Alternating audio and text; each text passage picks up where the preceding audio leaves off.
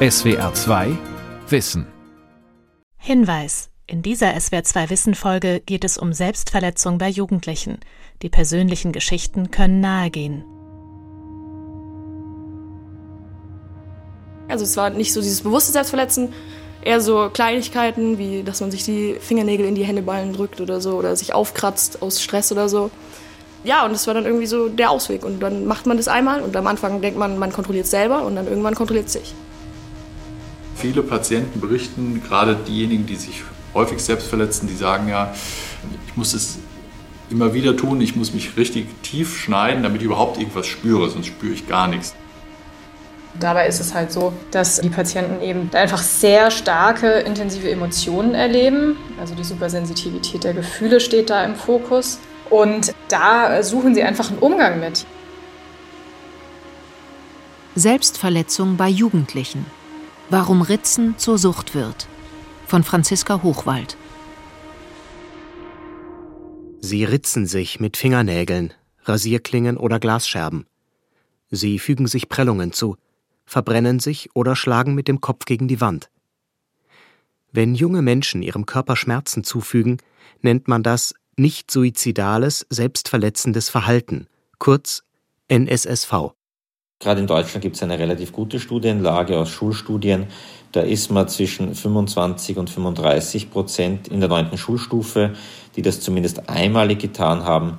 Wenn man jetzt äh, sehr strenge Kriterien anlegt und sagt, äh, es interessieren mich eigentlich nur diejenigen, die das häufiger getan haben und das gerade tun, also innerhalb der letzten zwölf Monate an fünf oder mehr Tagen, das wäre so ein Schwellenwert, dann ist man etwa bei vier Prozent. So Paul Plener, Professor für Kinder- und Jugendpsychiatrie an der Med-Uni Wien und Leiter der dortigen Universitätsklinik für Kinder- und Jugendpsychiatrie. Etwa jeder dritte Jugendliche hat sich schon einmal selbst verletzt. Mit diesen Zahlen liegt Deutschland im europäischen Vergleich auf einem der Spitzenplätze. Was sind die Ursachen für selbstverletzendes Verhalten? Und wie lässt es sich therapieren? Bei Erwachsenen kommt es vergleichsweise selten vor. Betroffen sind vor allem Jugendliche, wie Christian Schmal erläutert, der ärztliche Direktor der Klinik für Psychosomatik und psychotherapeutische Medizin am Zentralinstitut für seelische Gesundheit in Mannheim. Da sieht man zum Beispiel, dass es einfach früh anfängt, eben in dem jugendlichen Alter, frühe Adoleszenz, Pubertät rum. Und so die Häufigkeitsgipfel hat so zwischen 14 und 16 Jahren. Da verletzen sich am meisten der Jugendlichen selbst. Und das nimmt dann aber auch wieder ab. Was bringt die Jugendlichen dazu, sich selbst Schmerzen zuzufügen? Die 19-jährige Luna, die im wirklichen Leben anders heißt, beschreibt die Zeit, in der sie anfing, sich zu ritzen, folgendermaßen. Also dann halt ganz klassisch ritzen, so, das war dann mit 14. Da hatte ich irgendwie eine schlechte Erfahrung mit einem Jungen gemacht und dann gab es so ein bisschen Ausgrenzung in der Klasse und solche Sachen. Sie hatte sich unglücklich verliebt und gleichzeitig wurde sie von Klassenkameradinnen gemobbt. Frühere Freundinnen gründeten eine WhatsApp-Gruppe, um dort über sie zu lästern und sprachen nicht mehr mit ihr. Luna versuchte, diesen emotionalen Druck durch Ritzen zu bewältigen. Eine andere junge Frau, die in dieser Folge von SWR 2 Wissen Miri genannt werden will, nennt vor allem Unzufriedenheit mit sich selbst als Grund, sich Schmerzen zuzufügen. Ich glaube sogar, es war ziemlich genau, als ich dann damals dann so in die siebte Klasse oder so gekommen bin. Und da war es dann halt so, dass ich ein bisschen pummeliger war und mich dadurch dann unwohl gefühlt habe. Und dann sucht man sich halt so diesen Output. Wohin gehe ich damit, dass ich mich jetzt so blöd fühle und so schlecht damit fühle? Selbstverletzung kommt besonders häufig vor bei Jugendlichen, die ihre negativen Gefühle vergleichsweise intensiv wahrnehmen. So Paul Plener, Professor für Kinder- und Jugendpsychiatrie an der Med-Uni Wien. Ja, es gibt Hinweise darauf, dass Emotionen sehr stark auch wahrgenommen werden. Wiewohl unklar ist, wie es zu dieser Ausgangsposition kommt, also was die Ursachen dafür sind. Aber zumindest sieht man hier eine abweichende Aktivierung und es passt in diesem Fall zu dem, was auch uns Patientinnen und Patienten beschreiben, dass sie sehr starke, emotional vor allem auch negative Zustände wahrnehmen. Miri empfindet das Ritzen als eine Möglichkeit, sich bei schlechten Stimmungen zu entlasten und einen positiven Gefühlszustand herbeizuführen. Sie hat oft ein negatives Selbstbild, das sich bis zum Selbsthass steigern kann. Sich selbst weh zu tun, erscheint Miri dann als Möglichkeit, dieses Gefühl auszudrücken. Man muss sich vorstellen, man ist mit einer Person im Raum, die man absolut nicht leiden kann und man hasst sie wirklich eigentlich und man geht dann aus dem Raum und vermeidet die Person zu treffen und das Problem ist, wenn du selber die Person bist, kannst du ja nicht einfach weggehen. Du musst ja irgendwie den Output finden und das ist genau der Output, den du dann hast. Und das ist genau dieses Gefühl, dieses davon wegkommen, kurz.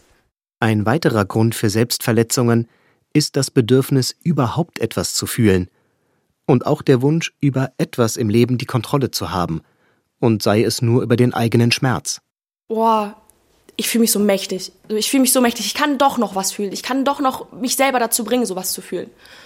Und in Phasen, wo es mir so schlecht geht, dass es dann mir komplett egal ist, was andere Leute denken, dann ist es mehr so, ja, dieser Ausweg nochmal. Dieses, ich habe so keine Lust, mich mit mir selbst zu beschäftigen. Ich will absolut die Person im Spiegel will ich nicht mehr sehen. Und dann ist es einfach nur dieses befreiende Gefühl kurz. Auch wenn drei Viertel der Jugendlichen erst im Alter zwischen 13 und 15 Jahren damit beginnen, sich selbst zu verletzen, kann diese Form, mit emotionalem Druck umzugehen, bereits im Kindesalter anfangen. Wie bei dem 19-Jährigen, der sich für diese SWR2-Wissenfolge Jan nennt.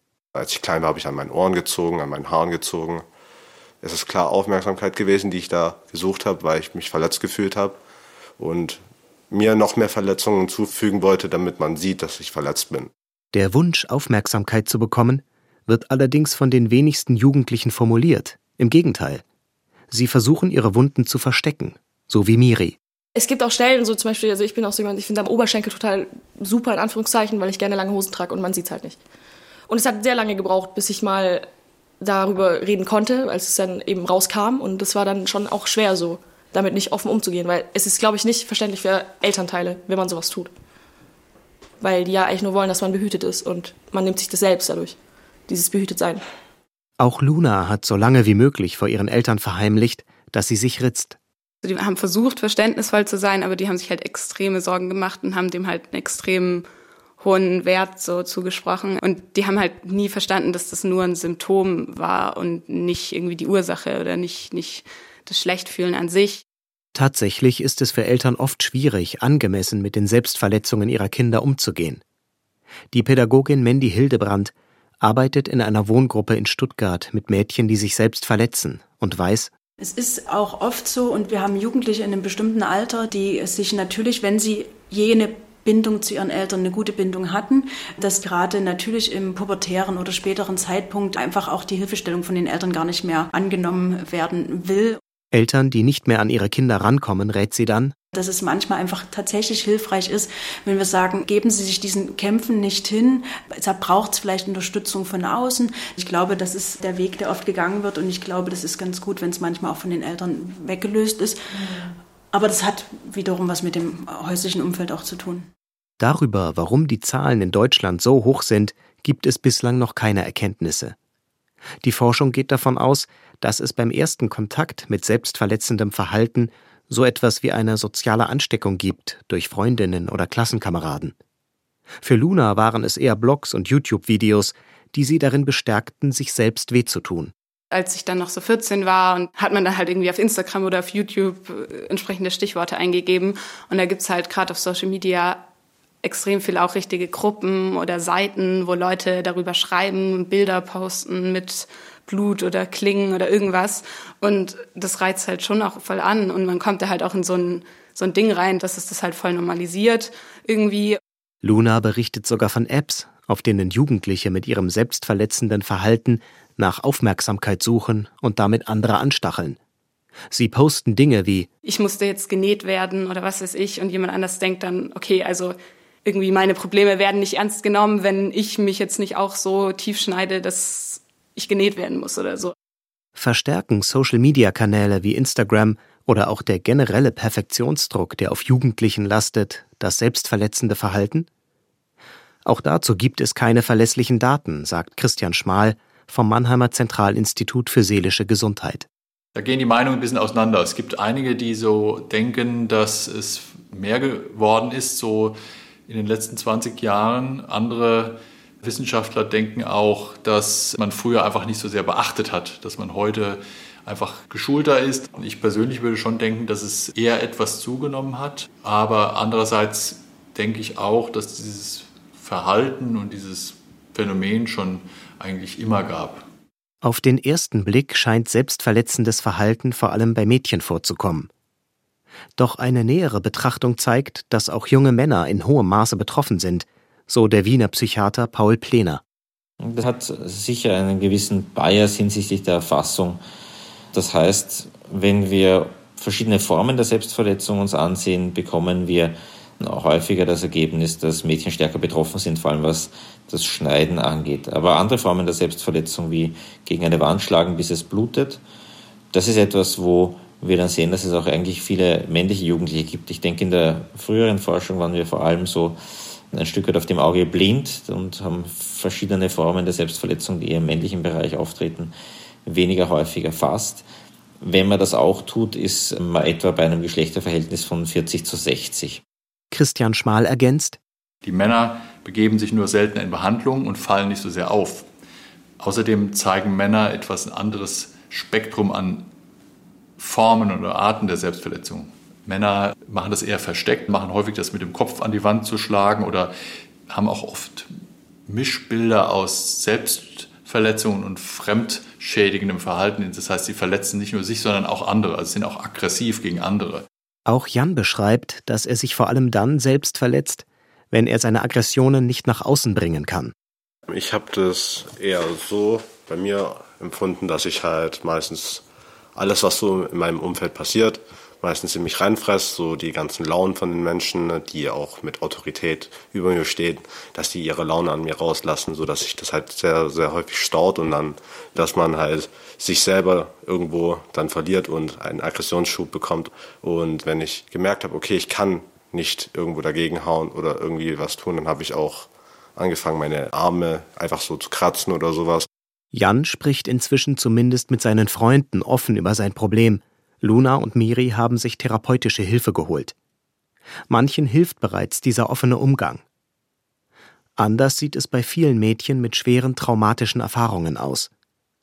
Das Haus Jella in Stuttgart ist eine Einrichtung für solche jungen Frauen, die alleine nicht mit ihren Problemen zurechtkommen. Dort werden sie von Pädagoginnen und Therapeutinnen begleitet, wie zum Beispiel von Christina Dietsch. Also bei uns im Haus sind in der Regel Mädchen, die sexualisierte Gewalt erlebt haben, körperliche, seelische Gewalterfahrung, meistens in der frühen Kindheit. Und mit diesen Traumaerfahrungen hier ankommen und nach unserem Verständnis auch irgendwann, in der Regel auch sehr früh, äh, ich würde jetzt mal sagen, durchschnittlich mit elf, zwölf Jahren beginnen die Mädchen äh, ihren Bewältigungsversuch, indem sie Drogen und Alkohol konsumieren und mit selbstverletzendem Verhalten anfangen. Und auch hier ist der Übergang zum Suizidversuch oft fließend. Wir erleben hier auch nicht nur Formen von Ritzen und Schneiden, sondern auch, dass die Mädchen irgendwelche Waschmittel trinken oder Desinfektionsmittel trinken oder was auch immer. Also das geht wirklich dann schon in den notfallmedizinischen Bereich dahingehend Vergiftung. Ne? Die jungen Frauen im Haus Jella haben häufig Vernachlässigung und Gewalt erfahren oder kommen aus einem Elternhaus, in dem Drogenkonsum oder psychische Erkrankungen der Eltern den Alltag bestimmen. Die Folgen für ihr Selbstbild sind gravierend, so Therapeutin Christina Dietsch. Die Identität ist ja erschüttert.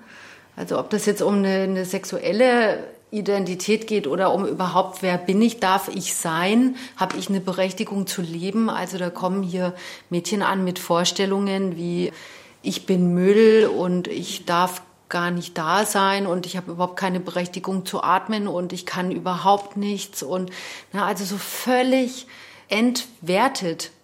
Doch nicht immer sind es solche schweren traumatischen Erfahrungen, die zu selbstverletzendem Verhalten führen. Auch subtilere Formen von Gewalt können bereits ausreichen, wie Paul Plener betont. Wir haben mehr Literatur in letzter Zeit sehen können, dass vor allem die emotionale Misshandlung, die mit Kindern passiert, eher einen direkteren Risikofaktor für selbstverletzendes Verhalten darstellt.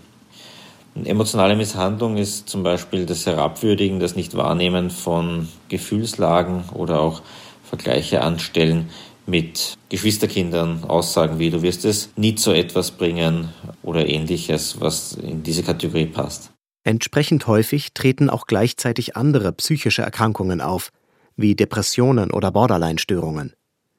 Und auch wenn selbstverletzendes Verhalten in der Regel nicht als Selbstmordversuch zu werten ist, ist doch ein sehr großer Prozentsatz der sich selbst verletzenden Jugendlichen suizidgefährdet. Christian Schmal betont, wie wichtig diese Erkenntnis für die Therapie ist. Gerade unsere Patienten mit Borderline-Störungen, die verletzen sich, die schneiden sich, aber die begehen auch Suizidversuche.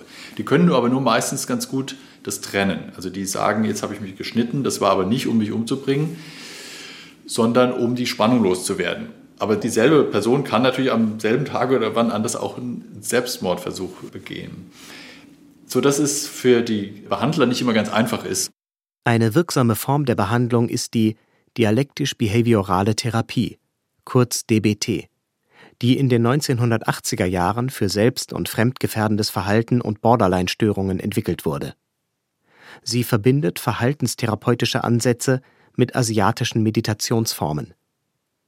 Die Psychologin Lea Schregle arbeitet damit mit ihren jugendlichen Patientinnen am Mannheimer Zentralinstitut im sogenannten Adoleszentenzentrum. Ihre Patientinnen im Alter zwischen 16 und 24 Jahren kommen aus ganz Deutschland. Also therapeutisch trainieren wir mit den Patienten, dass sie lernen, ihre Anspannung einzuschätzen und dass wir sogenannte Skills denen beibringen. Also das sind Strategien, die helfen, diese Anspannung auszuhalten, ohne die Selbstverletzung zu zeigen. Und dann, wenn die Anspannung ein bisschen nachgelassen hat, zu schauen, okay, welches Gefühl ist eigentlich gerade vorhanden, was hat diese starke Emotion ausgelöst und wie kann ich damit eigentlich jetzt im Alltag adäquat umgehen. Diese Skills bestehen aus einer Reihe alternativer Handlungsmöglichkeiten. Sie helfen, seelischen Druck abzubauen und einen neuen Umgang mit belastenden Situationen zu finden. Irgendwie eine körperliche Betätigung kann hilfreich sein. Es kann aber auch einfach hilfreich sein, kaltes Wasser ins Gesicht zu machen oder ein Kühlpack sich in die Hand zu nehmen. Und dann erstmal ein bisschen Zeit vergehen zu lassen, bis die Anspannung von selbst runtergeht. Der konkrete Umgang mit diesen Anspannungszuständen ist aber nur der erste Schritt. Nun muss eine Beschäftigung mit den Ursachen folgen, damit die Therapie nachhaltig sein kann. Und dann kommt eigentlich der wirklich relevante und wichtige Teil zu schauen, was ist gerade eigentlich los? Welche Situation liegt vor? Was beschäftigt die Betroffenen? Welches Problem vielleicht auch, das sie nicht lösen können? Und dann schaut man, was jetzt gerade das Hilfreiche ist und schaut hinter die Gefühle. Auch im Haus Jella in Stuttgart wird mit diesen Methoden der dialektisch-behavioralen Therapie gearbeitet. Die Therapeutinnen entwickeln mit den Mädchen gemeinsam eine individuelle Skillbox, also ein Kästchen, in dem sich Hilfsmittel gegen den Druck, sich zu ritzen, befinden und das die Jugendlichen überall hin mitnehmen können. Pädagogin und Therapeutin Christina Dietsch beschreibt, wie eine solche Skillbox aussehen kann. Im Bereich von Selbstverletzung zum Beispiel arbeiten wir viel mit Phenalgonverbänden, weil Phenalgon ist so eine Creme, die sehr brennt und sehr heiß wird. Und wenn ein Mädchen einen Druck verspürt, dann kann sie sich zum Beispiel einen Phenalgonverband machen. Auch Gummibänder, die sich die Mädchen um den Arm legen können, um daran zu schnipsen, gehören zum Inhalt einer Notfallbox. Oder Igelbälle aus Metall. Also die Mädchen spüren was am Körper, aber es soll eben nicht zu einer Verletzung führen. Wir haben zum Beispiel selbst gezüchtete Chilischoten, die wir trocknen und die Mädchen können die dann ja als Gel, also mitnehmen in einer kleinen Dose. Also zum Beispiel auch wenn sie in den Ausgang gehen, in die Schule gehen, was auch immer. Mit diesen Hilfsmitteln können die Jugendlichen sich ablenken und einen Schmerzreiz setzen, ohne sich dabei zu verletzen. Zudem hilft ihnen die Skillbox dabei, Selbstempathie zu entwickeln. Die Mädchen sollen auch lernen, ein positives Verhältnis zum eigenen Körper zu entwickeln. Da sind zum Beispiel auch oft solche Produkte drin wie Masken oder eine besondere Creme oder ein gutes Peeling, weil auch das können ja Skills sein, wenn ich in einer Anspannung bin, dass ich lerne, mich zu entspannen und zwar nicht dysfunktional, indem ich mir jetzt den Arm aufschneide, sondern vielleicht zu üben, tut es mir gut zu duschen, tut es mir gut mit einem besonderen Peeling, Duschgel zu duschen, tut es mir auch gut, mich mal einzucremen, um meinem Körper was Gutes zu tun. Die Behandlung von selbstverletzendem Verhalten ist nicht ganz einfach. Denn wenn Körper und Seele sich erst einmal an diese Form der Gefühlsbewältigung gewöhnt haben, kommt es häufig dazu, dass die Abstände immer kürzer und die Verletzungen immer tiefer werden. Psychologin Lea Schregle vom Mannheimer ZI also das ist auch ganz wichtig, dass man nicht nur sagt, okay, das jetzt nicht mehr machen. Natürlich lernen sie dann andere Strategien, damit umzugehen. Und die sind wahrscheinlich auch ein bisschen anstrengender und weniger effizient, weil durch die Selbstverletzung geht sofort die Anspannung runter. Doch die menschliche Psyche ist nicht nur durch pragmatische Techniken und Methoden heilbar. Wenn die zugrunde liegenden Traumata unbearbeitet bleiben, kann sich keine langfristige Heilung einstellen, betont Christian Schmal. Die können zwar das Symptom dann abstellen, aber wir sehen ja häufig, dass was zugrunde liegt, ist zum Beispiel eine schwere Traumatisierung. Ja, und dann muss das zusätzlich angegangen werden. Also dann machen wir natürlich so eine sogenannte Traumatherapie. Weil sonst besteht die Gefahr der Symptomverschiebung, dass dann das selbstverletzende Verhalten, das Schneiden aufhört, aber die Betroffenen Beispiel eine Sucht entwickeln oder andere Symptome. Was wir hier machen auf Station bei uns im Adoleszentenzentrum, ist dann eine klare Konfrontationstherapie, also die skillsbasierte Exposition in Senso, in denen sich die Betroffenen eben mit den Erinnerungen auseinandersetzen und auch lernen, dass dass Erinnerungen aus der Vergangenheit sind und eben dieses unkontrollierte Wiedererleben im Alltag nicht mehr stattfindet dadurch, durch eine Verarbeitung, genau. Auch wenn traumatisierende Erfahrungen in der Vergangenheit der jungen Menschen fast immer zum Krankheitsbild gehören, nimmt die Forschung inzwischen auch zunehmend die Neurobiologie und hormonelle Zusammenhänge in den Blick. Wir wissen, dass es bestimmte biologische Veränderungen auch gibt und Konstellationen gibt, die dazu prädestinieren, dass sich Jugendliche und auch Erwachsene selbst verletzen. Das hat viel mit der Wahrnehmung von Schmerzen zu tun. Das ist sozusagen die biologische Seite. Auf der anderen Seite hat es natürlich auch viel mit Umweltfaktoren zu tun. Durch neuere Forschungsmethoden kann der Mechanismus, mit dem Gefühle im Gehirn reguliert werden, auch bildlich dargestellt werden. Paul Plener ist, wie Christian Schmal, an mehreren Forschungsprojekten zu diesem Thema beteiligt. Wir haben da gesehen, dass dieser Emotionsregulationsmechanismus sich auch darstellen lässt in bildgebenden Studien. In Bezug auf den Schmerz haben wir gesehen, dass nicht die sensorische Wahrnehmung des Schmerzes beeinträchtigt ist, sondern tatsächlich es so erscheint, dass ja die Bewertung des Schmerzes, die natürlich in der Gesamtbetrachtung des Schmerzerlebens eine zentrale Rolle auch spielt, als sei die abweichend. Wir sehen zum Beispiel, dass bestimmte Regionen im Gehirn, die normalerweise auf Stress in ihrer Aktivität zunehmen, bei Schmerzreizen genau umgekehrt funktionieren. Das heißt, dort führt ein, das Empfinden von Schmerz zu einer Beruhigung. Also Teile vom Gehirn, wie zum Beispiel der Mandelkern, der normalerweise sehr stark aktiviert wird, wird bei den Menschen, die sich selbst verletzen, dadurch beruhigt. So können Christian Schmal und sein Forschungsteam durch bildgebende Verfahren besser verstehen, wie die tiefe Entspannung zustande kommt, die die Patientinnen durch die Selbstverletzung empfinden. Das heißt, wir haben hier ein genau umgekehrtes Muster im Gehirn, und das hilft uns vielleicht zu verstehen, warum diese Menschen dazu diesen Schmerzreizen greifen müssen. Sie schaffen es damit, ihr Gehirn wieder in den Normalzustand zurückzuversetzen. Zudem zeigen inzwischen Untersuchungen, dass es bei den Betroffenen typische genetische Muster gibt. Inwieweit diese angeboren sind oder erst im Lauf des Lebens durch die Aktivierung von Gensequenzen erworben werden, ist noch offen. Auch hormonelle Aspekte spielen eine Rolle. Da werden verschiedene Substanzen ausgeschüttet, also ganz akut in so einem Stresszustand natürlich Adrenalin, Noradrenalin ausgeschüttet. Dann haben wir so einen verzögerten Anstieg von äh, Cortisol als Stresshormon und die nehmen dann wieder ab. Wie das genau jetzt mit diesem Schmerzreizen zusammenhängt, das haben wir auch noch nicht so genau verstanden, aber auf jeden Fall führt dieses Zufügen von Schmerzen auch zu einer Veränderung im Cortisol-System. Also es wirkt schon auch auf diese, diese Stresshormone im Gehirn. Nicht nur die Stresshormone verändern sich, auch die Ausschüttung von Endorphinen könnte eine Rolle spielen.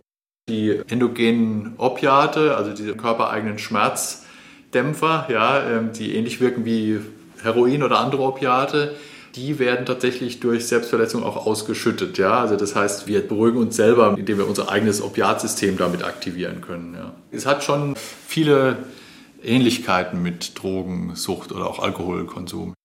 Bildgebende Verfahren setzt die Forschungsgruppe nicht nur als Diagnoseinstrument, sondern inzwischen auch für die Therapie ein.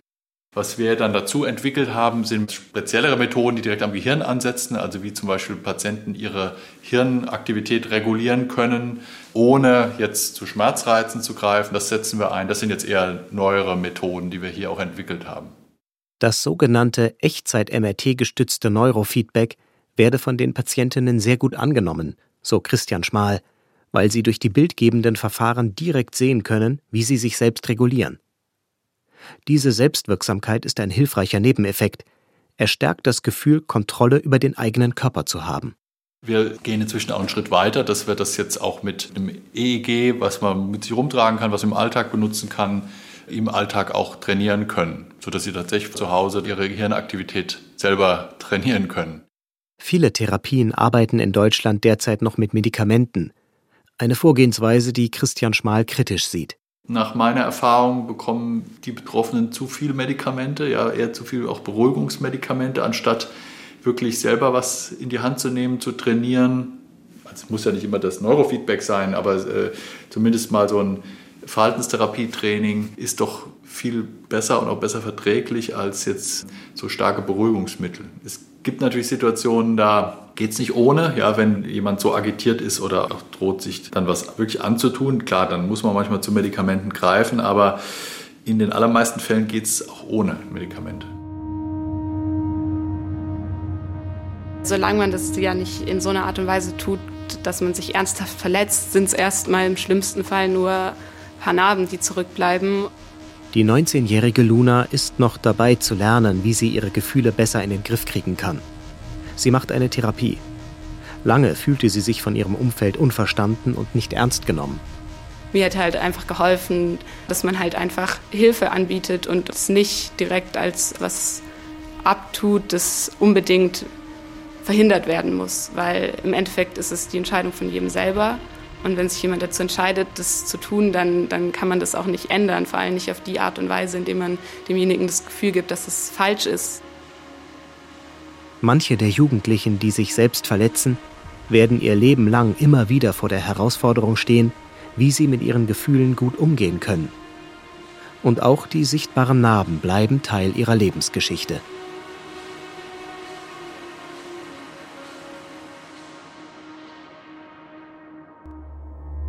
SWR 2 Wissen. Selbstverletzung bei Jugendlichen von Franziska Hochwald. Sprecher Volkert Dücker. Redaktion Vera Kern. Regie Andrea Leclerc. Ein Beitrag aus dem Jahr 2021.